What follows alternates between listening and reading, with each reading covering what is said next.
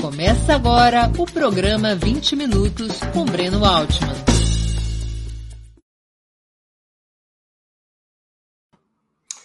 Bom dia! Hoje é 13 de agosto de 2021. Está começando mais uma edição do programa 20 Minutos. Nossa convidada é a historiadora e professora Anita Leocádia Prestes nasceu em 27 de novembro de 1936 na prisão de mulheres de Barnimstrasse, em Berlim, na Alemanha nazista, filha dos revolucionários Luiz Carlos Prestes, brasileiro, e Olga Benário Prestes, alemã. Autora de vasta obra sobre a atuação política de Luiz Carlos Prestes e a história do comunismo no Brasil, é doutora em História Social pela Universidade Federal Fluminense e professora do programa de pós-graduação em História Comparada da UFRJ e presidente do Instituto Luiz Carlos Prestes. Entre seus principais livros estão Luiz Carlos Prestes, um comunista brasileiro, e Olga Benário Prestes, uma comunista nos arquivos da Gestapo, ambos publicados pela editora Boitempo. Antes de começar a conversa, gostaria de pedir que façam uma assinatura solidária de Opera Mundi em nosso site ou se tornem membros pagantes de nosso canal no YouTube. A imprensa independente precisa da tua ajuda para se sustentar e se desenvolver. Também peço que curtam e compartilhem este vídeo, além de ativarem o sininho do canal. São ações que ampliam nossa audiência e nossa receita publicitária. Nossos espectadores e nossas espectadoras também poderão fazer perguntas à convidada nas áreas de bate-papo das plataformas. A quem as fizer, no canal de Ópera Mundi no YouTube, peço que contribuam, se puderem, com o Super Chat ou Super Sticker. Bom dia, professora Anitta. Uma honra ter sua presença no 20 Minutos. Obrigado por aceitar nosso convite. Obrigada, bom dia, né? Obrigada pelo convite, né? É um prazer participar, né? E estou aqui à disposição sua e dos espectadores. Né? Professora, o conceito de democracia parece ter se consolidado, ao menos no mundo ocidental, como um modelo único. Separação de poderes, pluripartidarismo, profissionalização da política através de partidos, liberdades de expressão e organização, alternância no poder. Tanto do ponto de vista histórico quanto nos tempos presentes, essa é a régua que deve ser utilizada para, de, para definir se determinado regime é democrático ou ditatorial, a régua da democracia representativa, seja no regime presidencialista ou parlamentarista? Na minha opinião, de jeito nenhum. Até porque eu sou partidária do marxismo, né? procuro, enfim, é, seguir né? as diretrizes principais do marxismo de forma é, criativa, evidentemente, né? e sabemos né, que a teoria do Estado no marxismo, desenvolvida por Marx, Engels, Lenin, né, Gramsci, enfim, alguns outros seguidores da teoria marxista, né, nos mostra que o Estado tem conteúdo de classe e a democracia, portanto, tem conteúdo de classe. Então, não existe, na minha opinião, democracia neutra, democracia sem adjetivo. A democracia ou é socialista ou é burguesa. E, na maioria dos países capitalistas, né, estamos submetidos né, à democracia burguesa com todos esses, um, esses predicados aí que você acabou de listar. Né? Eu sou partidária da democracia socialista, né, que se instalou na União Soviética pela primeira vez com a Revolução Socialista. Houve uma rápida experiência né, com a Comuna de Paris, que foi tragicamente derrotada, né, ainda em 1871, e, hoje em dia, um exemplo de democracia socialista, sem dúvida nenhuma, é Cuba, né? tema do nosso, da nossa conversa de hoje, em que é uma democracia, um tipo de sistema popular, sistema político popular. Inclusive, eu tenho um artigo já escrito há vários anos em que eu estudei esse assunto, eu estive em Cuba, tive a oportunidade de conversar com um conhecedor do assunto e, ao mesmo tempo, uh, quer dizer, estudioso do assunto, que ao mesmo tempo tinha sido vice-presidente da Assembleia Nacional Cubana, que é o Jorge Lescano Pérez. Né? Então, a partir dessa, uh, desse conhecimento, eu escrevi um artigo, isso ainda em 2011, que está no, no, site do Instituto Luiz Carlos Prestes, mas agora reproduzimos também no, no blog da Boitempo, porque continua extremamente atual. Quer dizer, muita gente pensava, até, até pessoas de esquerda, eu vi, pensarem que o Fidel Castro, por exemplo, não era eleito. Então, isso é um absurdo. Quer dizer, na, em Cuba, não tem nenhum dirigente político que não seja eleito, inclusive o Fidel Castro. Normalmente, ele é, costumava ser proposto, o nome dele, é, por uma comunidade é, de, é, da cidade é, lá do, do, do, oeste de, do leste de Cuba, enfim, agora me fugiu o nome da cidade, e era o nome do Fidel, era proposto e eleito em todos os níveis, né, até presidente de Cuba. Né? Por sinal, eu gostaria de hoje fazer uma homenagem ao grande Fidel Castro, que estaria cumprindo 95 anos, né? morreu uh, há cinco anos atrás, né, com 90 anos, e uh, realmente, né, na minha opinião, Fidel Castro foi a maior liderança política revolucionária, evidentemente, da segunda metade do século XX e da agora início do século XXI. Então, eu acho que todas as homenagens ao Fidel né, e resgatar né, sempre a história desse revolucionário né, que mostrou que na América Latina também era possível estabelecer um Estado socialista, um país socialista. Né? Talvez o Breno, que é jovem, não lembra, não sei, mas antiga, antes da Revolução Cubana, o que a direita sempre dizia aqui nos nossos países, e aqui no Brasil isso era bastante espalhado, é que o socialismo, o comunismo são doutrinas exóticas, que na América, nas Américas jamais poderão ser aplicadas. E o Fidel, à frente né, da Revolução Cubana, provou que, na realidade, o socialismo também tem campo aqui na América Latina e resolve, pode resolver os problemas básicos das massas populares. Acabar com a fome, acabar com a miséria, né? garantir ensino público gratuito para toda a população, garantir né, saúde pública para toda a população, enfim, é, garantir os direitos básicos porque eu sempre me admiro né, com essas pessoas, os liberais, que falam em liberdade, mas acham que pode haver liberdade com as pessoas passando fome, morrendo nas ruas, né, famintas, uh, sem casa, sem teto. Né? Que liberdade tem essas pessoas? Né? Que, que adianta falar que no capitalismo existiria liberdade? Que liberdade é essa? A gente sai nas ruas do Rio de Janeiro hoje, de São Paulo, provavelmente é a mesma coisa, né? Milhares de pessoas espalhadas pelas ruas, né? sem teto, sem comida. Né? Então, realmente, é, o exemplo de Cuba socialista para a América Latina é fundamental. E não é por acaso né, que o imperialismo, o imperialismo americano, em primeiro lugar, né, procura sabotar de todas as maneiras né, a experiência da Revolução Cubana. São já é, quer dizer, mais de 60 anos da Revolução, né, e faz a mesma coisa, 60 anos, pode-se dizer, de bloqueio. E esse bloqueio é que, fundamentalmente, prejudica né, o avanço do socialismo em Cuba. Se não houvesse o bloqueio, né, Cuba teria avançado muito mais na solução dos grandes problemas que ela enfrenta. Bom, eu estou falando muito, não sei se você quer. É, Fique tranquilo. Deixa eu, eu queria retornar é, a, a, a questão teórica que a senhora colocou com a seguinte pergunta: qual é a opinião, qual é a sua opinião acerca do conceito desenvolvido pela filósofa Hannah Arendt, o de totalitarismo, que recorta os regimes políticos a partir de seu aparente grau de autoritarismo?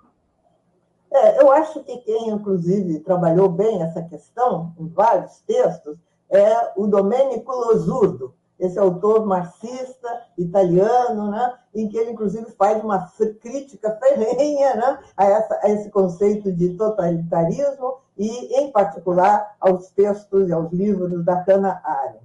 Quer dizer, é uma forma de ludibriar né, opinião pública. de é, parecer, sem dúvida, na União Soviética, concretamente, na época né, do chamado stalinismo, que é um termo bastante discutível, né? enfim, foram cometidas muitas arbitrariedades e até crimes, não se pode negar isso.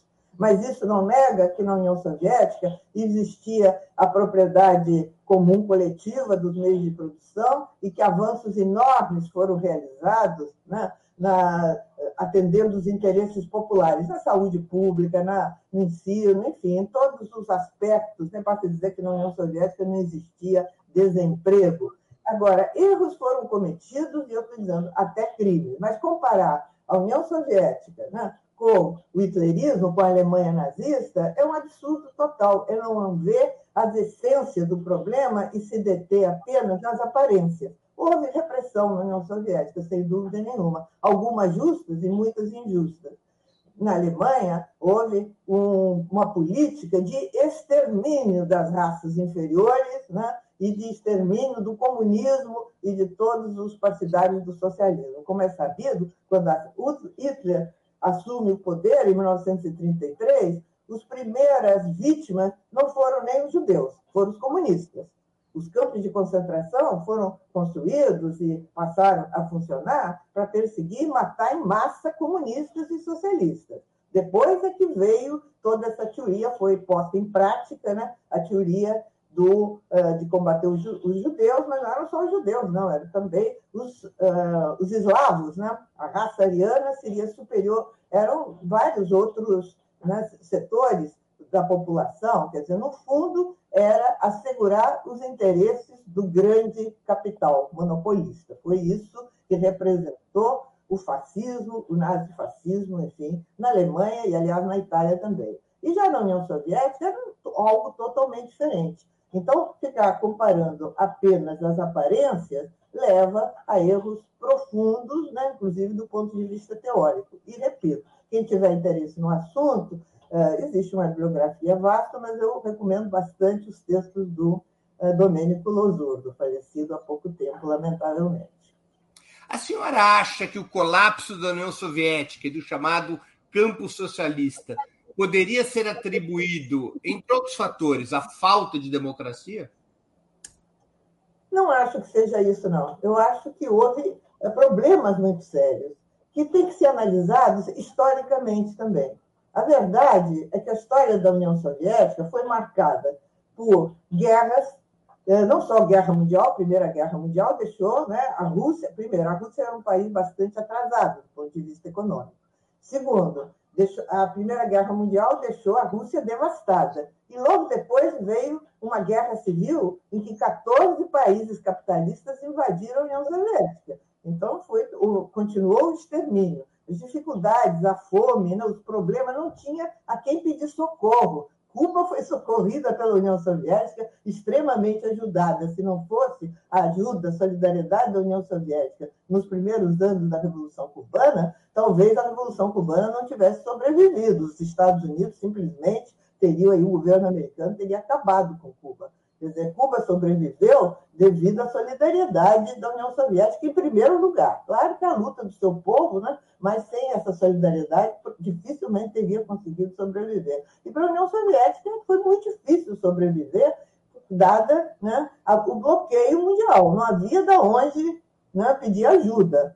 Uh, havia a solidariedade dos trabalhadores em diversos lugares do mundo, inclusive aqui no Brasil, mas isso era muito pouco, não resolvia os, os graves problemas econômicos. Né? Então, só para dar um exemplo, né? chega na década de 20, fica muito claro, já Lenin tinha falecido, mas não é que o, o, Stalin fosse um malvado que quisesse fazer malvadeza com os camponeses.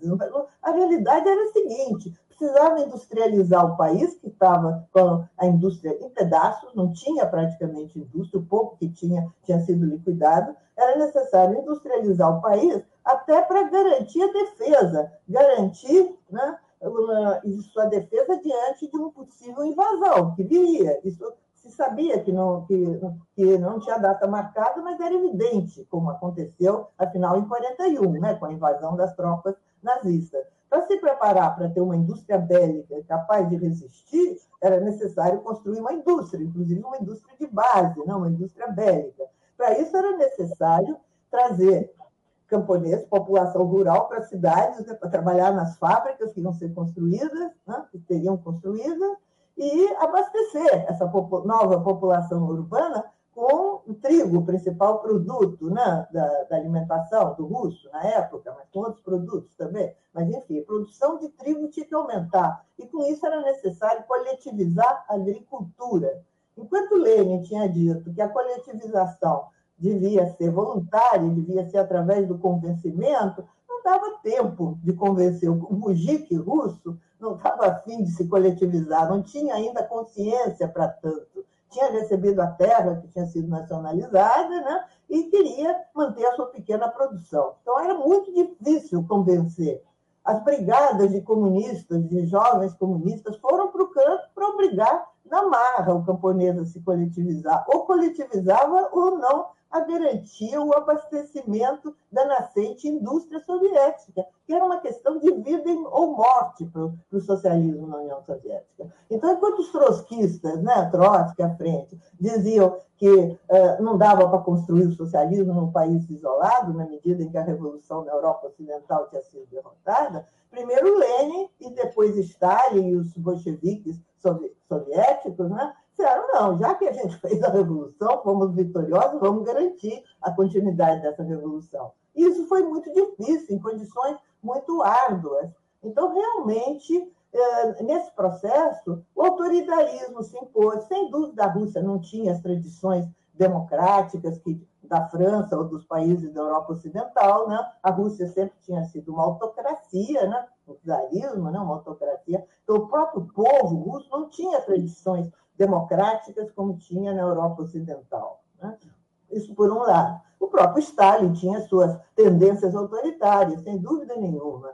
Mas o principal foram as condições materiais, as condições históricas né, que levaram a que fosse necessário um poder centralizado. Não dava para ficar discutindo enquanto o inimigo estava batendo as portas. Né? Tinha que ser tomado medidas urgentes e, às vezes, de caráter impopular. Com isso, garantiu-se a sobrevivência da União Soviética e, mais ainda, garantiu-se a derrota do nazifascismo. Quem realmente né, garantiu que os exércitos de Hitler fossem derrotados foi o exército soviético, que achou a bandeira né, soviética lá sobre o Reichstag de, de Berlim, né, é, em 9 de maio de 45, ah, sem uh, esse exército soviético preparado, sem uma indústria de base na retaguarda, isso não teria sido possível. Então, efetivamente, exageros foram cometidos, cometidos, alguns crimes também, com certeza. Muito difícil a gente, a posteriori, julgar tudo isso. Poderia ter sido diferente?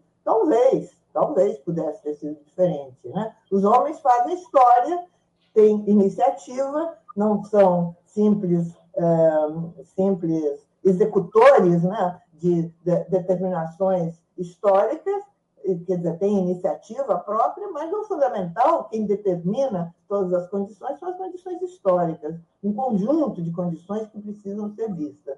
Então, eu não posso aceitar uh, análises que ficam restritas a alguns aspectos superficiais, sem entender toda a história da Rússia é, pré-revolução e depois da história da revolução. Então, efetivamente, uma das coisas que me parece que aconteceu lá, até porque eu vivi muitos anos na União Soviética, né? tive uma certa oportunidade de conhecer alguma coisa de lá, é que realmente essa necessidade de poder centralizado para decidir muitas coisas levou a que a participação popular ficasse restrita, em certa medida, principalmente em alguns momentos. Coisa que o Lenin dava muita importância. Né? Lenin sempre dizia: não é possível construir o socialismo sem participação popular. Então, isso prejudicou o socialismo. E acabou que o inimigo também, o imperialismo, né, se aproveitou de todos esses erros, de todos esses problemas reais que existiam, né, para torpedear e acabar com a União Soviética. Então, eu acho que não foi propriamente a falta de democracia, embora essa uh, pouca participação popular, principalmente em períodos uh, já mais, mais recentes, né, isso tenha prejudicado. Mas também tem que se relativizar isso, tem que se relativizar, porque alguma participação popular tinha, ah, mas era insuficiente, eu acho, realmente. Algumas coisas tinham que ser mais discutidas com as populações de diferentes repúblicas, né? e não foi feito isso. Então, erros muito sérios foram cometidos. Ah, então, eu vejo dessa maneira. O problema não é simplesmente dizer faltou democracia. Que democracia? Professora, os críticos das experiências socialistas, à direita e mesmo à esquerda, concentram parte de sua argumentação na existência de partidos únicos nos estados socialistas. Esse tipo de sistema, aliás, foi constitucionalizado em praticamente todas as sociedades socialistas, conferindo aos partidos comunistas uma atribuição permanente de partido dirigente, de partido de vanguarda. Qual a opinião da senhora nessa polêmica? Olha, não é uma questão de princípio no marxismo, nem Lenin também defendia isso, de que tenha que ser um partido único. Inclusive, na União Soviética, logo depois da Revolução, tinha outros partidos. O problema é que esses outros partidos, como os esseristas, por exemplo, e os anarquistas, né, partiram para a contra-revolução. Então, eles tiveram que ser extintos, eh, reprimidos, por causa disso, que estavam contribuindo com a contra-revolução. Isso no caso da União Soviética. No caso daquelas repúblicas populares que surgiram no pós-guerra, né, ali na, na, Europa Oriental, uh, durante um período eram, tinha vários partidos funcionando. E aí, assim, eu não sei agora, no momento, eu não lembro de detalhes para dizer, mas na Tchecoslováquia teve, mas frequentemente esses partidos né, passaram a conspirar também e por isso acabaram sendo abolidos. E o exemplo de Cuba, que é assim, o tema nosso hoje aqui, parece, né? É, eu acho que é particularmente interessante, porque é, tem que se levar em conta também a história de Cuba, como em qualquer lugar. Né? Então, Cuba tem uma história que já do final do século XIX, 1865, né, eles, é, lutando de armas na mão né, pela libertação, pela independência de, da, da Espanha, né, uh, do jungo colonial espanhol, né, eles, o povo cubano, em determinado setor, esses revolucionários que tinham já controlavam um setor da ilha, né, uh, constituíram uma assembleia legislativa né, que aprovou a primeira constituição uh, da República de Cuba, tomou uma série de medidas avançadas, inclusive a abolição da escravidão, já nessa época, né, elegeu a primeira Assembleia Constituinte, né, e elegeu o parlamento também. Né? Então, e depois esse parlamento elegeu também o presidente da República na época, quer dizer, o chefe do exército, quer dizer, foi um negócio muito avançado para a época. Quer dizer, a história de Cuba é muito interessante. Eu conheço pouco, mas o pouco que eu conheço eu acho muito interessante. E é, essa experiência e a, as ideias de José Martí, né, que é considerado realmente o apóstolo da Revolução Cubana, né, ajudaram os revolucionários cubanos a criar né, o que constituiu um sistema de poder popular. Né? Então, isso é bem interessante. Né? E esse sistema de, de, de, poder popular é totalmente diferente do que funciona aqui no mundo capitalista. Quer dizer, não tem três poderes, nada disso. Né? Quer dizer, a eleição é direta, a partir da base. Quer dizer, em cada eh, região, em cada município, né, em cada comunidade, né, o povo elege os seus candidatos. Então, não tem um partido que seja partido que lance candidatos, nada disso. Existe um único partido, que é o Partido Comunista, consagrado na Constituição, porque o povo assim o quis e, e, e definiu isso num voto direto, livre, secreto, de 97,7%. Tenho até esse dado. Entendeu? Então, é o partido que dirige, né, o Partido Comunista de Cuba, né, que dirige né, a sociedade, né, cujas funções e cujo papel né, é reconhecido né, na Constituição. Uh, e isso é resultado né, de consulta popular que vem lá de baixo. Então, como eu ia dizendo, cada comunidade uh, escolhe quem vai ser candidato. Dizer, o candidato, em vez de ser lançado pelos partidos políticos, como aqui nas nossas sociedades capitalistas, né, que depende, portanto, de pertencer a um partido, de ser aceito nesse partido, de ter dinheiro para fazer a sua campanha, e bota nas condições de hoje muito dinheiro, né, Lá, o candidato é escolhido pela sua atuação junto à comunidade. Então, se ele é um bom trabalhador, se ele justamente contribui para os interesses dos trabalhadores das pessoas da comunidade, ele é escolhido pela população. E depois ele é votado. Então, a eleição é de baixo para cima em todos os níveis, desde as assembleias de municípios, de, de os estados, né, até a Assembleia Nacional. E na Assembleia Nacional é que é eleito, né, os, são eleitos os dirigentes que dirigem o país. E com um detalhe muito interessante, que a qualquer momento pode ser removido. Quer dizer, essas massas populares né, que se reuniram e escolheram um determinado candidato e depois votaram nele, eh, pode a qualquer momento, se estiverem satisfeitas com o trabalho dele, removê-lo. Isso também é muito interessante. Né? É, inclusive, é um ensinamento da Comuna de Paris, que durou pouco, mas também utilizou esse método pela primeira vez. Né? Ah, é, também os, deputados, mesmo na Assembleia Nacional, eles não ficam lá ah, jogando conversa fora o tempo todo, como ficam aqui nos parlamentos ocidentais. Né? Eles se reúnem duas, três vezes por ano, quando necessário, né? Eles são convocados normalmente duas vezes por ano. E eles não são profissionalizados, né? Não, não, eles continuam trabalhando nos seus locais de trabalho, né?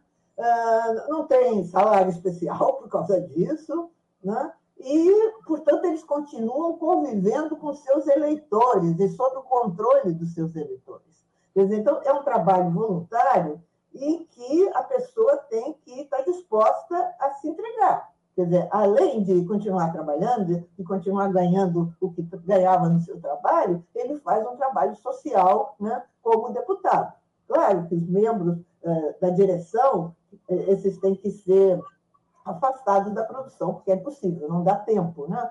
Eh, mas também a diferença de salários é, é, muito pequena, quer dizer, não existe um desnível salarial, né, a concentração de renda que existe aqui no mundo capitalista. Então, realmente é um sistema muito mais, se a gente pode falar assim, democrático né, do que o sistema capitalista. Quer dizer, os, os deputados, em todos os níveis, né, os parlamentares, são eleitos, escolhidos e eleitos pelo povo. Quer dizer, então, eles não são apresentados por nenhum partido, nem mesmo pelo Partido Comunista. Partido Comunista não é partido eleitoral, é um partido né, que tem uh, sua, seu reconhecimento na Constituição e funciona né, com esse objetivo, porque é aceito pelo povo. Né? Eu, aqui nesse artigo até que eu me referi, eu listo alguns dos pontos né, em que o parlamento cubano se apoia. São cinco pontos, né, cinco pilares de uma democracia genuína e verdadeira, eu diria.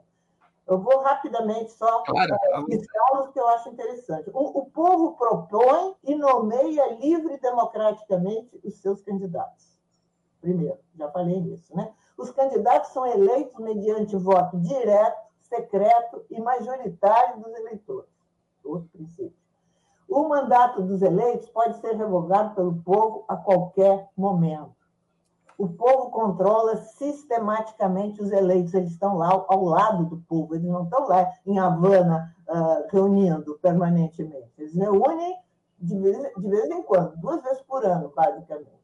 O povo participa com eles, quer dizer, com os candidatos eleitos, né, da tomada de decisões mais importantes. Nós tivemos um exemplo agora recentemente, né, nos últimos anos, da participação colossal do povo cubano na uh, elaboração e na aprovação da nova Constituição de Cuba. Eu até tenho ela aqui. A última vez que eu estive em Cuba, eu trouxe. Então, é muito interessante, porque uh, as pessoas participaram em todos os níveis. Foi um tempo grande, todo mundo participando, dando palpite, dizendo o que, que achava de cada artigo da Constituição. Debate na televisão, Quer dizer, as pessoas discutindo o que aprovavam, o que desaprovavam, o que achavam que devia mudar, o que achavam que devia ficar, em todos os níveis as pessoas se pronunciando e a partir da coleta de todo esse material é que foi elaborada a Constituição e depois aprovada né, pelos representantes do povo na Assembleia Nacional. Então, vocês vejam que é um sistema realmente que a gente pode dizer que é uma democracia popular, quer dizer, o povo realmente participa. Eu acho que isso é muito importante. Professora, a senhora, a senhora acha que Cuba resolveu, de uma forma mais avançada que outras experiências socialistas, a questão da construção democrática? Talvez, talvez, até porque já teve a experiência dos outros, né? se baseou. Né? Ah, o Che Guevara escrevia muito a respeito, né? e realmente, né? Ah, quer dizer, a experiência soviética foi a primeira, e com muitos problemas, que eu já disse. Cuba foi muito ajudada, só lembrando que a União Soviética, nos primeiros tempos, comprava todo o açúcar de Cuba subsidiado, porque Cuba só exportava açúcar, era o único produto que tinha. Né? E em troca, fornecia todo o petróleo que Cuba precisava, porque já estava sendo boicotado né, pelo governo americano pelos Estados Unidos. Com isso, Cuba conseguiu sobreviver, se organizar né, e conseguiu preservar algo que eu acho muito importante para a democracia cubana, que são os comitês de defesa popular. Quer dizer, uhum. esses comitês existem pela ilha toda, né, em cada local de residência, em cada local de trabalho, e se no início realmente era basicamente para defender, inclusive na invasão da Baía dos Porcos, né, foram fundamentais, que foi uma mobilização rápida de toda a população para defender a ilha e expulsar né, esses mercenários invasores. Isso ainda em 1961. Né? Depois, um período assim mais pacífico, podemos dizer, esses comitês eles representam também os interesses da população de cada local e fazem um trabalho né, de educação popular, um trabalho de mobilização. Né? Então, é... Agora, esses comitês de defesa da revolução, eles não são instrumentos de poder, né? Não, não. São, são, são instrumentos realmente de, podemos chamar assim, de sociedade civil, né? Sociedade civil que participa da vida da nação, é, elabora propostas que podem ser enviadas para qualquer nível do, do poder, né? enfim, é, eu acho que isso é bastante é, saudável do ponto de vista de tentar fazer com que o povo participe. Né? E, realmente, eu, nessa última década, tive três vezes em Cuba, geral, rapidamente, né? até participando de eventos e tal. A última vez, há dois anos atrás. Uma coisa que impressiona é como o povo não questiona o socialismo. Isso é uma mentira deslavada aí dos órgãos da imprensa ocidental. O povo não questiona o socialismo. O povo questiona as pessoas simples na rua, você andando, como perguntando, questiona problemas concretos que existem. E esses problemas, basicamente, são causados pelo bloqueio. Claro que erros também há, sem dúvida nenhuma. Casos de corrupção também existem, mas não é o decisivo. Né? Erros existem. Ah, aliás, uma coisa que o Fidel dizia, que eu acho muito interessante, é isso. Não existe receita pronta para socialismo. O socialismo a gente está aprendendo a fazer na prática. Então, vamos errar. E, na medida que errarmos, vamos corrigir os erros. O Fidel dizia isso com toda né, sinceridade. Então, realmente, a gente vê, inclusive, uma juventude, uma juventude muito ah, culta, né, que estuda, porque todo mundo lá estuda, então realmente o nível de instrução e de conhecimento é muito alto. Ah, então eu tive contato assim com gente que está fazendo mestrado, doutorado em diferentes ah, níveis aí das da ciências humanas, no caso das ciências humanas, né? E é muito interessante como todos eles preocupados em encontrar caminhos para atualizar o socialismo. O socialismo tem que ser atualizado, ele não pode ficar repetindo esquemas né, de 30, 40, 50 anos atrás. E, então, essa juventude estudando, discutindo, encontrando novos caminhos né, para consolidar né, e desenvolver a sociedade socialista, que é algo é, totalmente inovador, porque, por exemplo, o socialismo é novo, não existe, não existia, né? então é preciso que ele seja uh, elaborado. Como vai ser isso? Não, Marx deixou apenas leves indicações a respeito. Tem que ser uh, os revolucionários de hoje, né? as, as cabeças pensantes, a juventude principalmente, né? que estuda, que está preocupada com essas questões, que tem que elaborar. Então, eu acho que Cuba realmente tem um grande futuro e por isso incomoda tanto né, ao, aos burgueses, ao capitalismo, à burguesia mundial, e, em particular ao imperialismo norte-americano, que está ali do lado. Né? Cuba está ali uh, do lado dos Estados Unidos, é um exemplo perigoso para toda a América Latina, e daí o bloqueio. Dizer, o grande problema de Cuba hoje é o bloqueio. Como disse o presidente de Cuba, o Canel, né, recentemente, o Miguel Dias Canel, diante desses acontecimentos que estavam aí. Diz, se quiserem nos ajudar, suspendam o bloqueio. Isso é o fundamental. Suspendendo o bloqueio, acabando o bloqueio, Cuba resolve uma série de problemas né, que estão aí agora, por exemplo, o, o abastecimento de petróleo foi cortado 50%, né? Uhum. 50% na importação de petróleo. Resultado, falta de energia.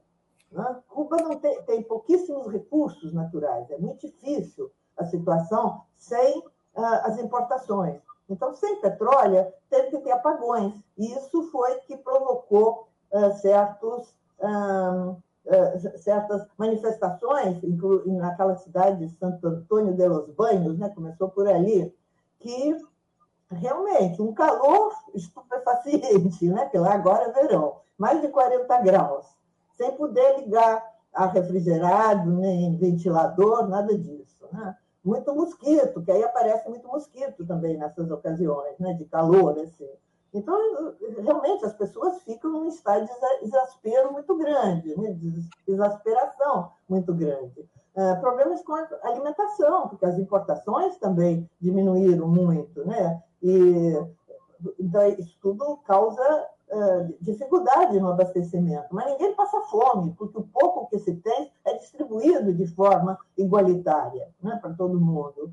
Quer dizer, então, é, o povo cubano realmente é um povo heróico que está aguentando aí 60 anos de bloqueio, mas que não uh, entrega a revolução, que mantém a revolução. E se a gente conversa, como está dizendo, com as pessoas na rua, a gente vê que ninguém está questionando, a não ser meia dúzia de gatos pingados, né? isso influenciados pela propaganda imperialista, que é brutal.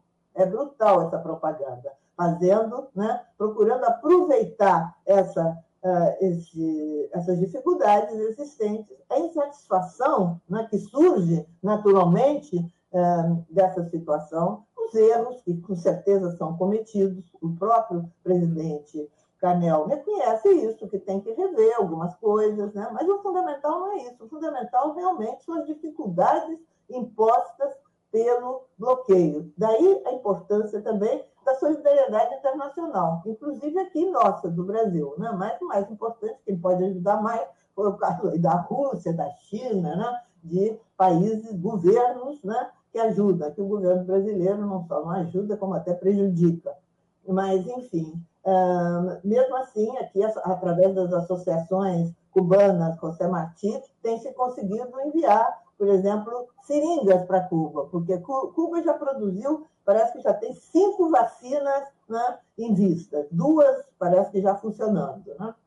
mas falta seringa, porque as seringas têm que ser importadas. Então, é muito importante essa, esse tipo de colaboração. Então, essa onda toda agora aí de protestos e que está se falando em horrores, né, no fundo é financiada. Eu estava vendo uma matéria recente, que saiu aqui no Diário do Centro do Mundo, listando as agências de, de, apoio finan, financiadas pelos Estados Unidos que fazem trabalho de, de sapa, de divulgação de mentiras contra Cuba. Né? Ó, artigo 19, ADN Cuba, Cubatex, Fundação para a Democracia Pan-Americana, Rede de Jovens pela Democracia, Prisioners Defenders, né? Cuba Decide, enfim, tem uma série de entidades, todas financiadas direta ou indiretamente pelo governo americano. Basta dizer que o orçamento do governo americano destina 20 milhões de dólares por ano, fora outras agências e outras coisas que chegam, né, para torpedear né, a Revolução Cubana, através Né? E tem né, alguns cubanos né, que são comprados para isso, né? naturalmente. Isso existe, traidores, gente que trabalha para o inimigo, no fundo, trabalha contra a Revolução Cubana. Mas eu acho que não pode haver meio termo aí. Ou se está ao lado, reconhecendo que pode haver erros que precisam ser corrigidos, e isso vai ser corrigido pelos próprios cubanos, que são bastante preparados para isso, estudam muito, têm conhecimento, existe uma juventude maravilhosa, que é, muito culta, né, com instrução muito boa, e que está pensando, está tomando medidas para corrigir os erros que são, vão sendo Uh, vão sendo realizados, vão sendo feitos, cometidos nesse caminho, ainda mais com tantas dificuldades em torno, né? com tanto boicote. Esse boicote realmente é mortal. Então, essa que eu gostaria de deixar essa mensagem, né? essa questão eu acho que é central, lutar contra o boicote. Esse boicote tem que ser suspenso. Mesmo no período Obama, que parecia que ia ser suspenso o boicote, não foi, embora o, o, o Obama tenha feito assim, alguma encenação de abertura. Né? Uhum. É, agora, com o Biden, a gente está vendo que prossegue a mesma política né, de antes, a política de bloqueio e de, um, agora, cada vez mais, utilizada as tais táticas da guerra híbrida, quer dizer, fazer a cabeça das pessoas, em vez de utilizar o desembarque, como foi feito no, em 1961, né, com os mercenários, agora a tendência é mais influir na mentalidade das pessoas. E Cuba está muito próxima ali dos Estados Unidos, entre a televisão, a internet, a rádio, né? fazendo uh, uma campanha permanente. As pessoas em dificuldade, às vezes, vão atrás dessa conversa. Né? Isso é que o próprio Canel estava chamando de revolucionários equivocados. Quer dizer, o governo cubano, o governo agora do presidente Canel, nesse sentido, acho que mostrou muito equilíbrio de realmente conversar com as pessoas. Na hora que começaram as manifestações, agora no dia 11 de agosto, ele foi para a rua, ele foi lá para né, Santo Antônio de los Banhos para conversar com os populares, saber o que, que eles estavam reclamando. Que grande parte das reclamações eram justas. Ninguém estava questionando o socialismo, estavam questionando problemas que o governo tem que explicar por que, que existem esses problemas e, na medida do possível, ir contornando esses problemas, encontrando soluções, mesmo que sejam soluções parciais, porque contra o bloqueio, só quando acabar o bloqueio. Né? Então, a, senhora, a, senhora, a senhora acha que o bloqueio, para além dos problemas materiais, econômicos, sociais que gera, ele também coloca o sistema político cubano sob tensão? Em outras palavras, não fosse o bloqueio, o sistema político cubano poderia ter é, avanços ainda mais importantes na sua construção? Sim, né? porque é, essa preocupação com a defesa, né? com isso, enfrentar o bloqueio, sem dúvida, isso concentra muito, muitas preocupações e muitos esforços, né? sem dúvida. e o próprio problema é a questão da segurança, né, da defesa, tem que ser tomado medidas. Quer dizer, Cuba tem um exército importante, né, que devidamente aparelhado para se defender.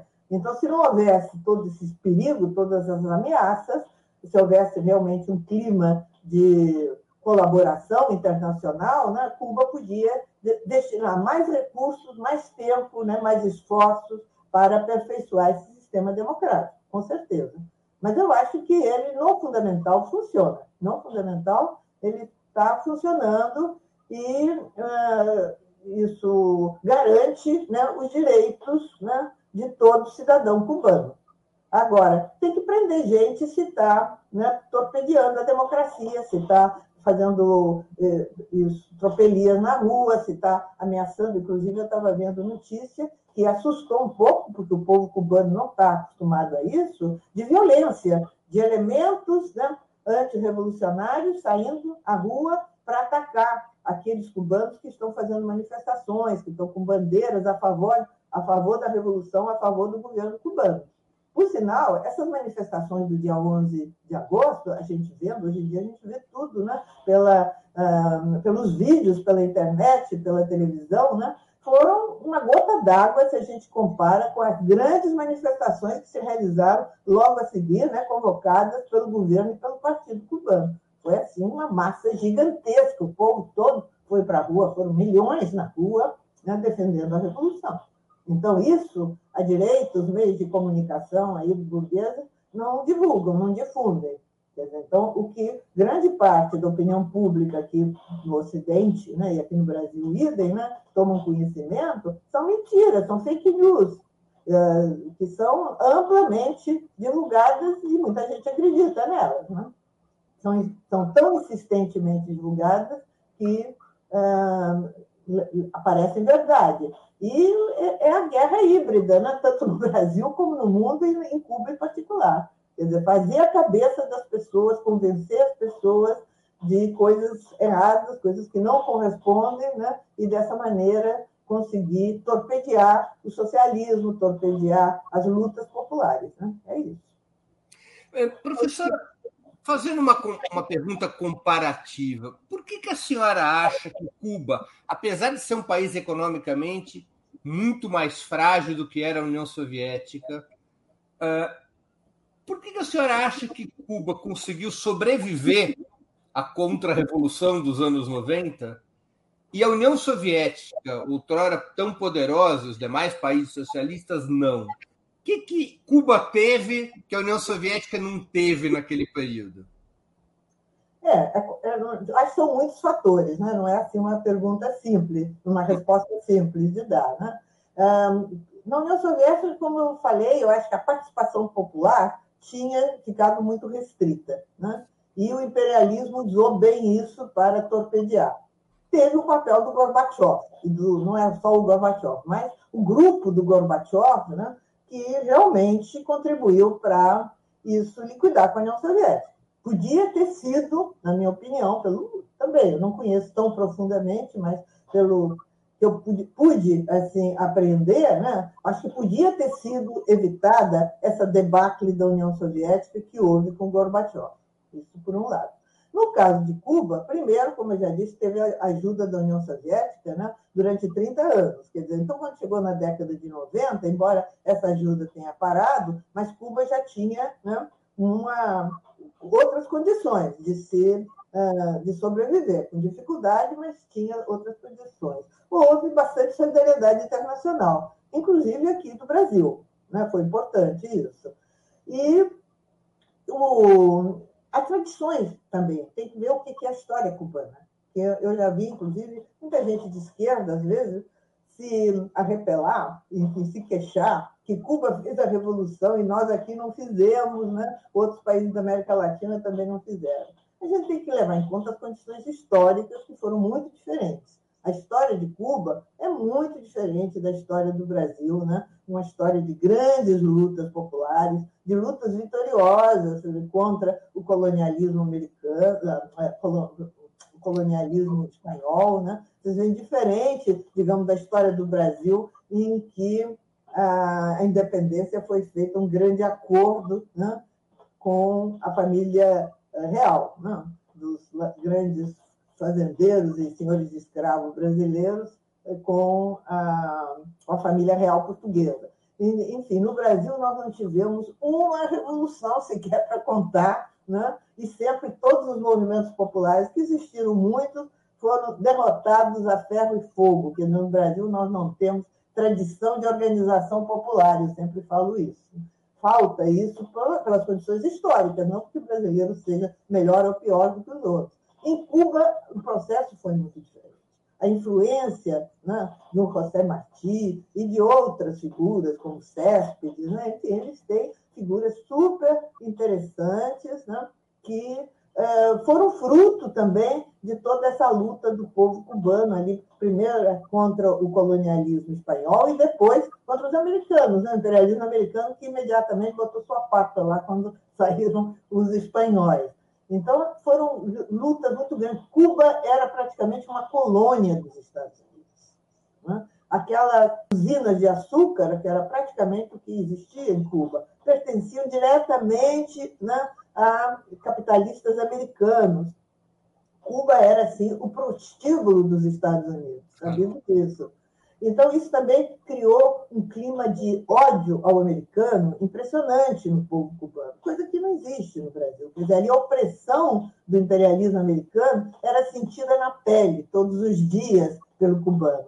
Então, eram condições muito diferentes que permitiram que surgissem lideranças como Fidel Castro, Raul Castro e muitos outros, né, Cienfogos e, e muitos outros, né, que houvesse um movimento como o 26 de julho, que deu suporte à guerrilha. Né? Quer dizer, a guerrilha no, na montanha, lá na Terra Maestra, não teria se mantido se não houvesse todo um trabalho nas cidades, em que o movimento 26 de julho teve muita importância, mas havia outras forças, inclusive depois o Partido Comunista Cubano também aderiu. Então, tudo isso permitiu que a guerrilha sobrevivesse, né? E também era o primeiro caso na América Latina, os Estados Unidos ainda eh, tinham esperança que o Fidel Castro não fosse comunista. Né? Depois é que realmente eh, ficou mais claro que eles não iam controlar o Fidel. Né? E o Fidel teve a capacidade de ver que tinha que se aliar com a União Soviética para garantir né, a sobrevivência da Revolução. Agora, professora, há um pouco a percepção, em muitos analistas, historiadores de que a direção soviética, especialmente naquele período Brezhnev, né, depois de 64, talvez alguns dizem que até antes, já no período Khrushchev, que a direção soviética tinha um estilo muito diferente da direção cubana. A direção soviética escondia os problemas que o país tinha. É, enquanto que a direção cubana abria os problemas e convocava a mobilização para resolvê-los. A senhora acha que essa comparação faz sentido? É, eu acho que não, não, quer dizer, esse não é o aspecto principal, mas existia também. Até porque na União Soviética, né, as tradições da Rússia czaristas... Deixa eu fazer uma pergunta, senhora. É, hum. a senhora fala russo perfeitamente. Olha, eu já falei perfeitamente. Agora eu estou sempre. Agora a senhora vivia, a senhora compreendia e falava perfeitamente. Eu fiz a escola, o curso médio da escola lá na União Soviética. Então, quando eu terminei, eu realmente eu sabia russo, às vezes melhor do que alguns russos. Viu? Porque estudei com afinco, né? sabia russo muito bem, falava sem sotaque nenhum, sabia melhor que português. Era jovenzinha, né? garota, 17, 18, 19 anos. É, isso... Mas depois, já são muitos anos passados, né? A gente vai esquecendo, perde, principalmente perde a prática de falar e de escrever. Né? Entendeu? Você viveu uma primeira etapa nos anos 50 na União Soviética, é. mas depois também uma depois parte. Várias vezes lá. Inclusive, ah, mas não viveu lá nos anos 70? É, nos anos 70, de 73 a 79, eu tive exilada lá, porque eu estava aqui condenada no Brasil, uhum. com prisão aqui decretada. Né? Mas o, eu ia falando é, o, então, a burocracia na União Soviética era um problema muito sério. Herança da Rússia czarista. O Lenin já tomava atenção para isso também. Então, é, Cuba, eu acho que talvez não tenha tido esse peso da burocracia. Não conheço tanto para falar. Mas, pelo menos, os dirigentes cubanos né, tiveram essa capacidade né, de é, trabalhar com a massa. Por sinal, Lenin e os bolcheviques da época da Revolução também. Né? Uhum. Eu me lembro, inclusive, nos anos 50, quando morei lá, que tinha ainda muitos uh, comunistas bolcheviques né, que tinham participado daqueles acontecimentos de logo depois da Revolução e falavam: olha, o Lenin volta e meia descia nas principais fábricas aqui de Moscou, para morava em Moscou, né, para conversar com os operários, saber o que é estava acontecendo, né, e os outros dirigentes do partido também. Então, agora, depois a burocracia realmente. Uh, tomou muito conta. Né? É um aspecto não exclusivo. Né? Eu acho que o grande perigo. Ah, bom, eu sou historiadora né, e procuro sempre ver o conjunto dos acontecimentos. O grande perigo é a gente ficar ah, analisando só um aspecto. Uhum. Claro. É, tem um peso esse aspecto, mas ele não, ele não explica, não digamos, o conjunto da obra, né? Ele não explica o conjunto da obra. Professora, é, a senhora acha que o modelo político das experiências socialistas construídas no século XX, incluindo Cuba, devem servir de referência positiva para eventuais novas revoluções no século XXI? eu acho que tem aspectos positivos importantes que têm que ser aproveitados, mas não cópia. Nem Marx, nem Engels, nem Lenin, ninguém falava em cópia, copiar modelo. Inclusive, o Lenin foi extremamente inventivo, porque, em vez de copiar simplesmente né, as teorias de Marx, ele foi estudar a realidade russa e, inclusive, chegou a elaborar a teoria do imperialismo, coisa que não existia na época do Marx. E aqui na América Latina, nós tivemos, por exemplo, o Mariátegui, o revolucionário cubano, que cubano, peruano, né? Peruano, que lamentavelmente morreu cedo, né? Em que ele dizia justamente que o socialismo na América Latina não pode ser cópia nem decalque, ele usava essa palavra, né? de outras experiências. Então, eu acho que cada uh, país, cada revolução, vai ter seu caminho próprio, tem seu caminho próprio. Né? O caminho da Revolução Cubana foi bem diferente do da Revolução Russa ou mesmo da Revolução Chinesa. Né? Então, cada um tem seu caminho, mas existem experiências que podem ser e devem ser aproveitadas. Né? As experiências positivas e aprender também com os erros que foram cometidos. Né? O que a senhora destaca da experiência cubana? Exatamente seu sistema político? Não só, né? mas o sistema político é importante. Mas eu acho que esses comitês de defesa da Revolução são fundamentais também. É uma espécie de sovietes, né? que sobreviveram em Cuba, né, desde o início da Revolução. Dizer, foram criados logo depois da Revolução e sobreviveram até hoje. Inclusive, a gente pode, a gente, andando lá pelas ruas de Cuba, de vez em quando, deu um desses, pode até entrar, e às vezes tem gente lá, pode conversar. Quer dizer, existe bastante abertura em Cuba. Quer dizer, é, ficam falando que é ditadura. É uma ditadura muito estranha, em que o povo fala, inclusive o cubano, você sabe, sabe disso naturalmente, o cubano é parecido com o brasileiro, muito parecido com o baiano, né? É, é. E, e, é muito falante o cubano, e reclama muito também, né? reclama muito de tudo, e fala muito, e é muito aberto, é muito simpático, muito aberto. Então, você anda pelas ruas em Cuba, até a última vez que eu estive, há dois anos atrás, um, um negócio interessante é que, não, foi até na outra vez, que eu notei o seguinte, assim, cubanos né, andando pela rua, populares, cruzavam com a gente, brasileiros, às vezes dois, três brasileiros juntos, viam que era brasileiro, chegavam perto e diziam, olha, aqui não tem violência como no Brasil. Eu achei isso muito interessante. Viu? Pode ficar tranquilo que aqui não tem violência. Então, eles estavam sabendo que tem violência no Brasil, senão eles são muito bem informados sobre situação internacional, acompanham a situação no mundo e são muito bem informados. Pessoas, assim, comuns, na rua. É né? É interessante. É um, é um, grau de informação que é muito difícil achar em outro país do mundo, porque eles Exatamente. conhecem tudo que se passa em cada país e comentam como se fossem analistas, né? É, porque eles têm, cultura, é, eles têm cultura, eles têm conhecimento, né? E aí eu achei interessante isso, que eles abordavam a gente na rua assim para dizer, olha, não se preocupe, aqui não tem violência. Interessante. É, eu, eu, eu, me lembro, eu me lembro uma vez que eu estava, só uma anedota, mas eu me lembro uma vez que eu estava em Cuba, conversando com a recepcionista do hotel, eu, eu, ela me, me saudou, que eu estava fazendo check-in, ela perguntou, é, senhor Breno, deixa eu fazer uma pergunta. O senhor podia me explicar como é que funciona o Bolsa Família? era uma recepcionista do hotel uhum. sabia que no Brasil tinha o Bolsa Família e como é que ele funcionava, porque ela tinha dúvidas se era um programa eficaz. Uhum. Ela era uma coisa curiosa isso, né? Tem uma pergunta de uma espectadora nossa que contribuiu com o Superchat, professora, que é bem interessante, da Cecília MB.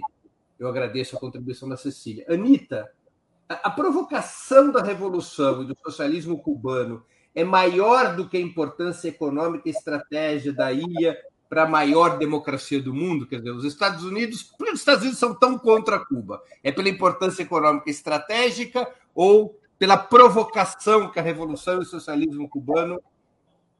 É um é... exemplo. Eu acho que o problema é o exemplo né, da revolução cubana, que é possível né, construir outro tipo de sociedade. Né, em que, diferentemente dos Estados Unidos, que grande parte da população tem que pagar para ter assistência médica, em Cuba, assistência médica é de graça. Né? Tem aquele cineasta americano que fez filme, é até muito bom sobre isso, agora estou lembrando o nome dele. Ai, me escapou também. Um documentarista, é, né? É, um documentarista. Ele fez um filme muito bom mostrando isso. Ele até filmou americano para. Michael Moore. Michael Moore. É, exatamente. É, exatamente. Isso. Então, o exemplo da Revolução Cubana, se o povo, eh, os povos da América Latina, o povo americano ficarem sabendo de como funciona o sistema cubano, as pessoas vão querer o sistema cubano. Então, isso é um perigo. Então, por isso tem que ser combatido. Eu acho que o problema é esse. Sempre as classes dominantes procuram se defender. Por exemplo, eu tive aqui um exemplo do século XIX. Eu tive um meu aluno que, fazendo uma tese de doutorado, pesquisou né, as elites uh, as elites imperiais de Minas Gerais, as elites políticas, né, que eram muito importantes aqui no, no Império. E uh, elas, elas, tinham, essas elites publicavam, em Minas publicavam uma quantidade enorme de folhas, de jornais, né, eram muito ativos nesse sentido. E ele teve acesso a bibliotecas lá nos acervos, né? ele conseguiu estudar. Qual era a preocupação principal nesses jornais das elites, aí meados do século XIX, as elites mineiras, senhores de escravos, na sua maioria, né? Ah, a Revolução Haitiana, o exemplo haitiano, a revolução de escravos que tinha havido né, lá no início do século no Haiti. Então, essa era a principal preocupação evitar que os escravos brasileiros fizessem o mesmo que tinham feito os haitianos. Claro. Hoje em dia, é evitar que os povos da América Latina e o próprio povo americano façam o mesmo que foi feito em Cuba. É isso. O classe dominante da burguesia sempre trata de defender seus interesses, seus lucros, principalmente. Né? Tem uma outra pergunta de um espectador nosso, do Gleberton dos Santos, também contribuiu com o superchat. Professora, Falta um balanço histórico das experiências socialistas pela esquerda? Essa falta de balanço histórico nos faz cair na armadilha do liberalismo de esquerda? Eu não diria que falta, existem muitas análises, né? Provavelmente precisam ser feitas muito mais, né? Muito mais análises, mais estudos. Eu hoje citei aqui o, Domênico Losurdo, né? que é um que tem se preocupado com esse assunto. Né? Mas existem outros pesquisadores, enfim, pessoas que estudam o assunto no mundo inteiro. Eu acho que é um, um assunto muito importante, muito atual, né? e difícil de ter uma, digamos assim, uma, uma solução uh, definitiva. Muito arquivo ainda tem que ser aberto, por exemplo, na União Soviética foram abertos muitos arquivos, mas nem todos, ainda tem muita coisa fechada. Então, é, porque tem interesses que estão em jogo, né? gente que está viva ainda e que é, não, não tem interesse que é, determinadas coisas apareçam. Então, acho que tem que esperar mais tempo para que surjam. Né? tem uma massa crítica de estudos, de pesquisa, que se possa chegar a conclusões mais definitivas. Eu não posso perder a oportunidade de fazer algumas perguntas mais específicas para a senhora. Vou fazer uma que eu tenho certeza que é de interesse histórico do nosso público. Qual era a opinião e a relação de Luiz Carlos Prestes com Fidel Castro? Era muito boa, muito boa. Isso, no início da Revolução Cubana, né, houve alguns problemas porque é, alguns, né, algumas políticas levadas à frente pelo governo cubano eram de apoiar a luta armada no Brasil. Mesmo apoiar Julião com luta armada, o Julião chegou a criar um acampamento para a luta armada, né, lá em, acho que foi em Minas Gerais ou foi em Goiás, agora não estou bem lembrado.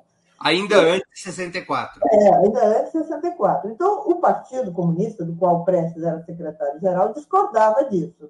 Mas sempre, mesmo discutindo com os companheiros cubanos, sempre foi uma questão de princípio para o Prestes e para o partido, PCB, do qual, aliás, eu fiz parte também, isso, a defesa da Revolução Cubana.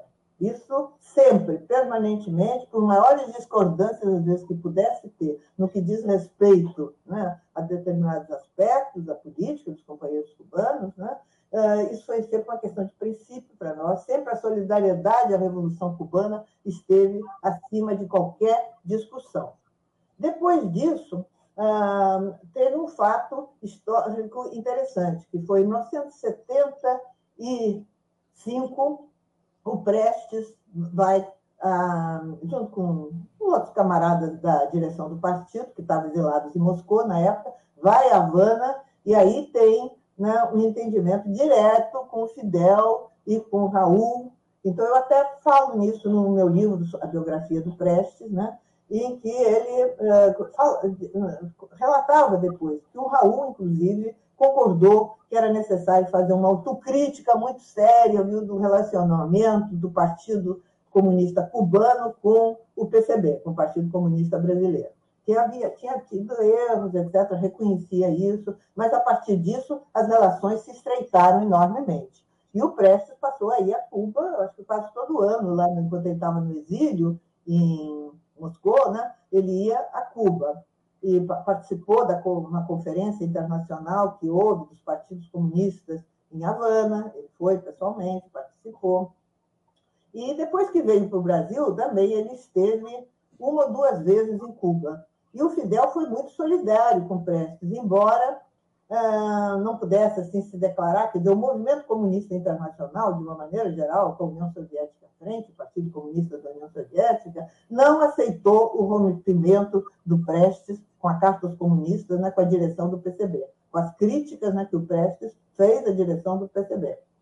Uh, ah, não concordou. E o Fidel aceitou. Aceitou e, uh, inclusive, uh, se mostrou solidário com o Prestes. Só que ele não podia falar de público assim, dizer isso publicamente, por causa, enfim, de, das relações internacionais, né, do PC cubano, inclusive, com o PC soviético. Mas o Fidel foi muito solidário com o Prestes.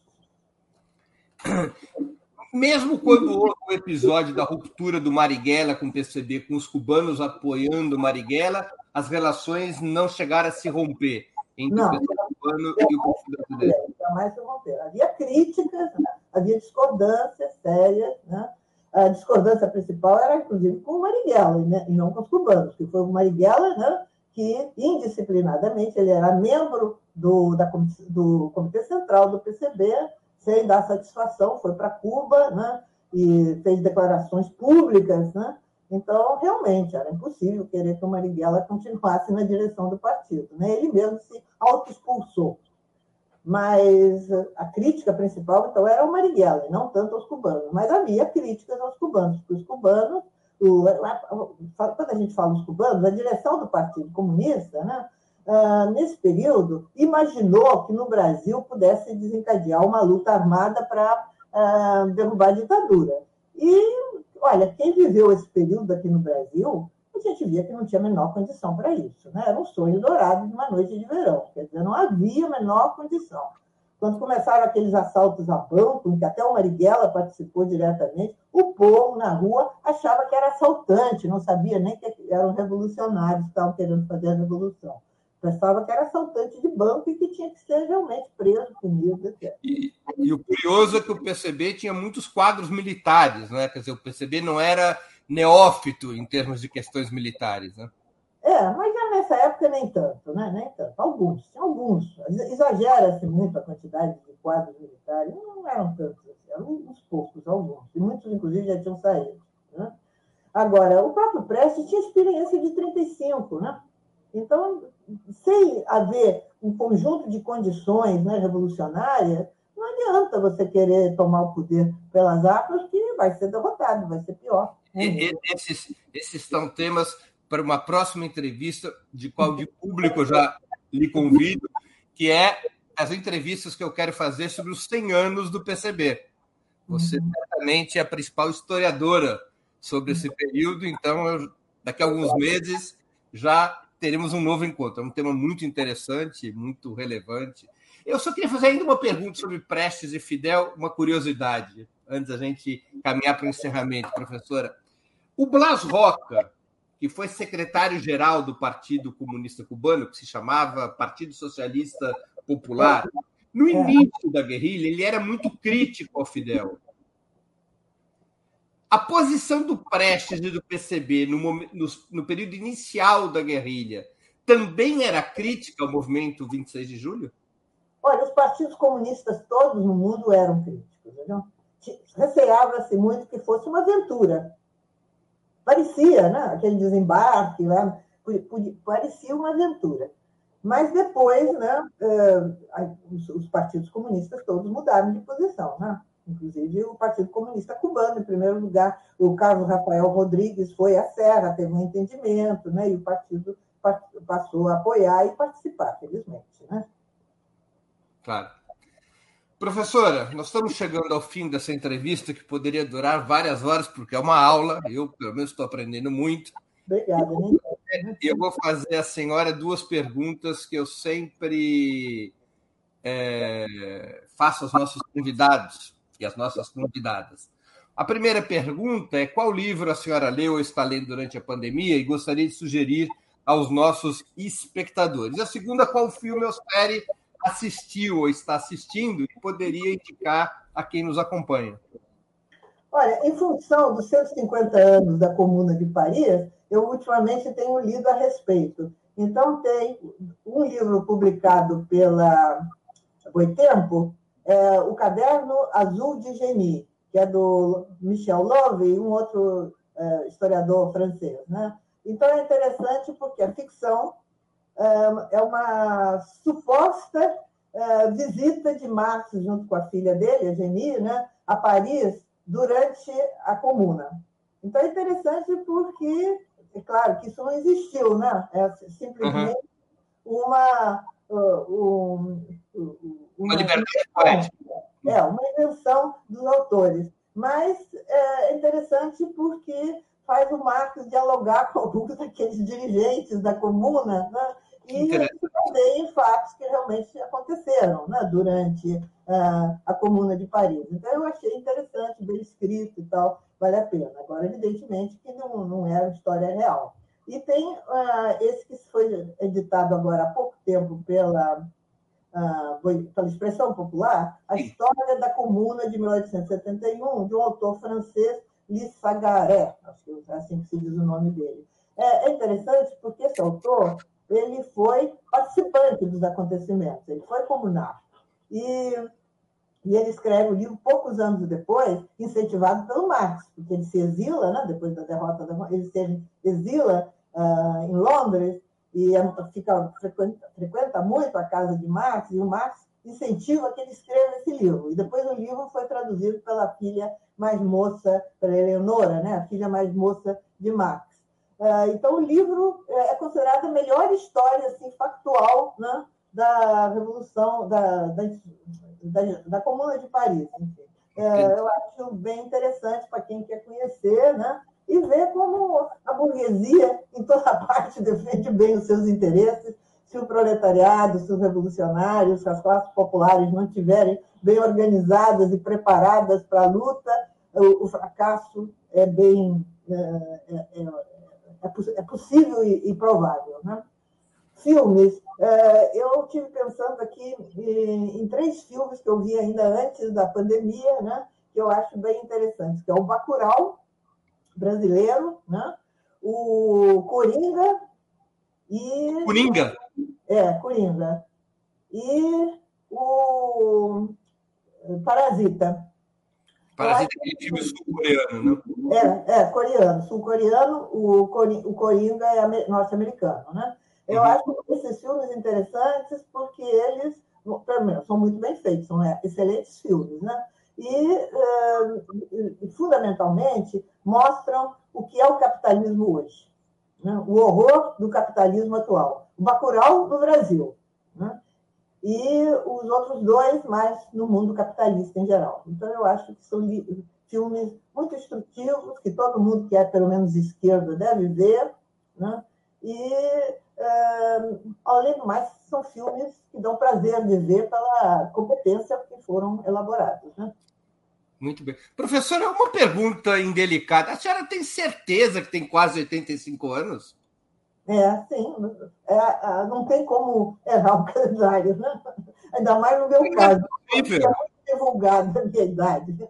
Porque não é deve ser um problema genético da família, assim como o seu pai nunca pareceu ter os 90 anos. A senhora não pode ter 85 anos. Obrigada, obrigada. Mas tem, né? Lamentavelmente, posso dizer, tem. Eu, queria, eu quero chegar aos 85 anos desse jeito com essa memória. tá, obrigado, mas nem tanto, não, nem tanto. Mas também minha família paterna, materna não sei porque foi liquidada toda, né? mas a paterna foi longeva. A minha bisavó morreu com 92 anos, lúcida, tocando piano, né? se, se, pronunciando politicamente a favor do neto que estava preso, né? meu pai. Então, a família tem essa tradição. O próprio Prestes morreu com 92 anos também, né? É, se ele se cuidasse mais, ele podia ter vivido mais. Se ele se cuidasse mais. É. Tá certo. Professor, eu queria agradecer muito pelo seu tempo e por essa conversa. Já fica o convite que depois a gente combina para mais uma entrevista sobre a história do comunismo brasileiro. É, e também, outro assunto que eu também gostaria muito de ouvir a senhora é a respeito dos 30 anos do fim da União Soviética. A gente fez algumas perguntas a esse respeito hoje, mas é um assunto que merece ser desenvolvido. Né? Então, eu quero agradecer e já deixo dois convites para a gente combinar, porque eu tenho certeza que nossos espectadores irão gostar muito e vão aprender muito como eu estou aprendendo. Obrigado pela oportunidade que nos deu nessa manhã. Eu que agradeço o convite, né? que muito me sensibiliza. Né? Parabenizo você pelo trabalho que você faz, né? eu acho que esse é um trabalho importante, sempre pode haver discordâncias, mas o importante é discutir com as pessoas, levar, tentar levar a realidade né? e as ideias do marxismo, do socialismo, né? para o maior número possível de pessoas. Então, parabéns pelo trabalho que realiza e obrigada pelo convite. Obrigado, professora. Encerramos assim mais uma edição do programa 20 Minutos. Voltaremos a nos ver segunda-feira, 16 de agosto, às 11 horas, com mais uma edição desse nosso programa. O convidado será Rogério Correia, deputado federal pelo PT de Minas Gerais. O tema: a luta contra a reforma administrativa, que pode alterar completamente os serviços públicos e revogar direitos históricos dos trabalhadores estatais, dos trabalhadores do setor público. Até lá, obrigado pela audiência, bom final de semana para todos e para todas e um grande abraço. Para assistir novamente esse programa e a outras edições dos programas 20 Minutos, se inscreva no canal do Opera Mundi no YouTube. Curta e compartilhe nossos vídeos. Deixe seus comentários. O jornalismo de Ópera Mundi é mantido com o seu apoio. Faça uma assinatura solidária em www.operamundi.com.br. Com um pequeno valor mensal, você nos ajuda no desenvolvimento de um jornalismo independente e de qualidade. Obrigado pela audiência e até a próxima.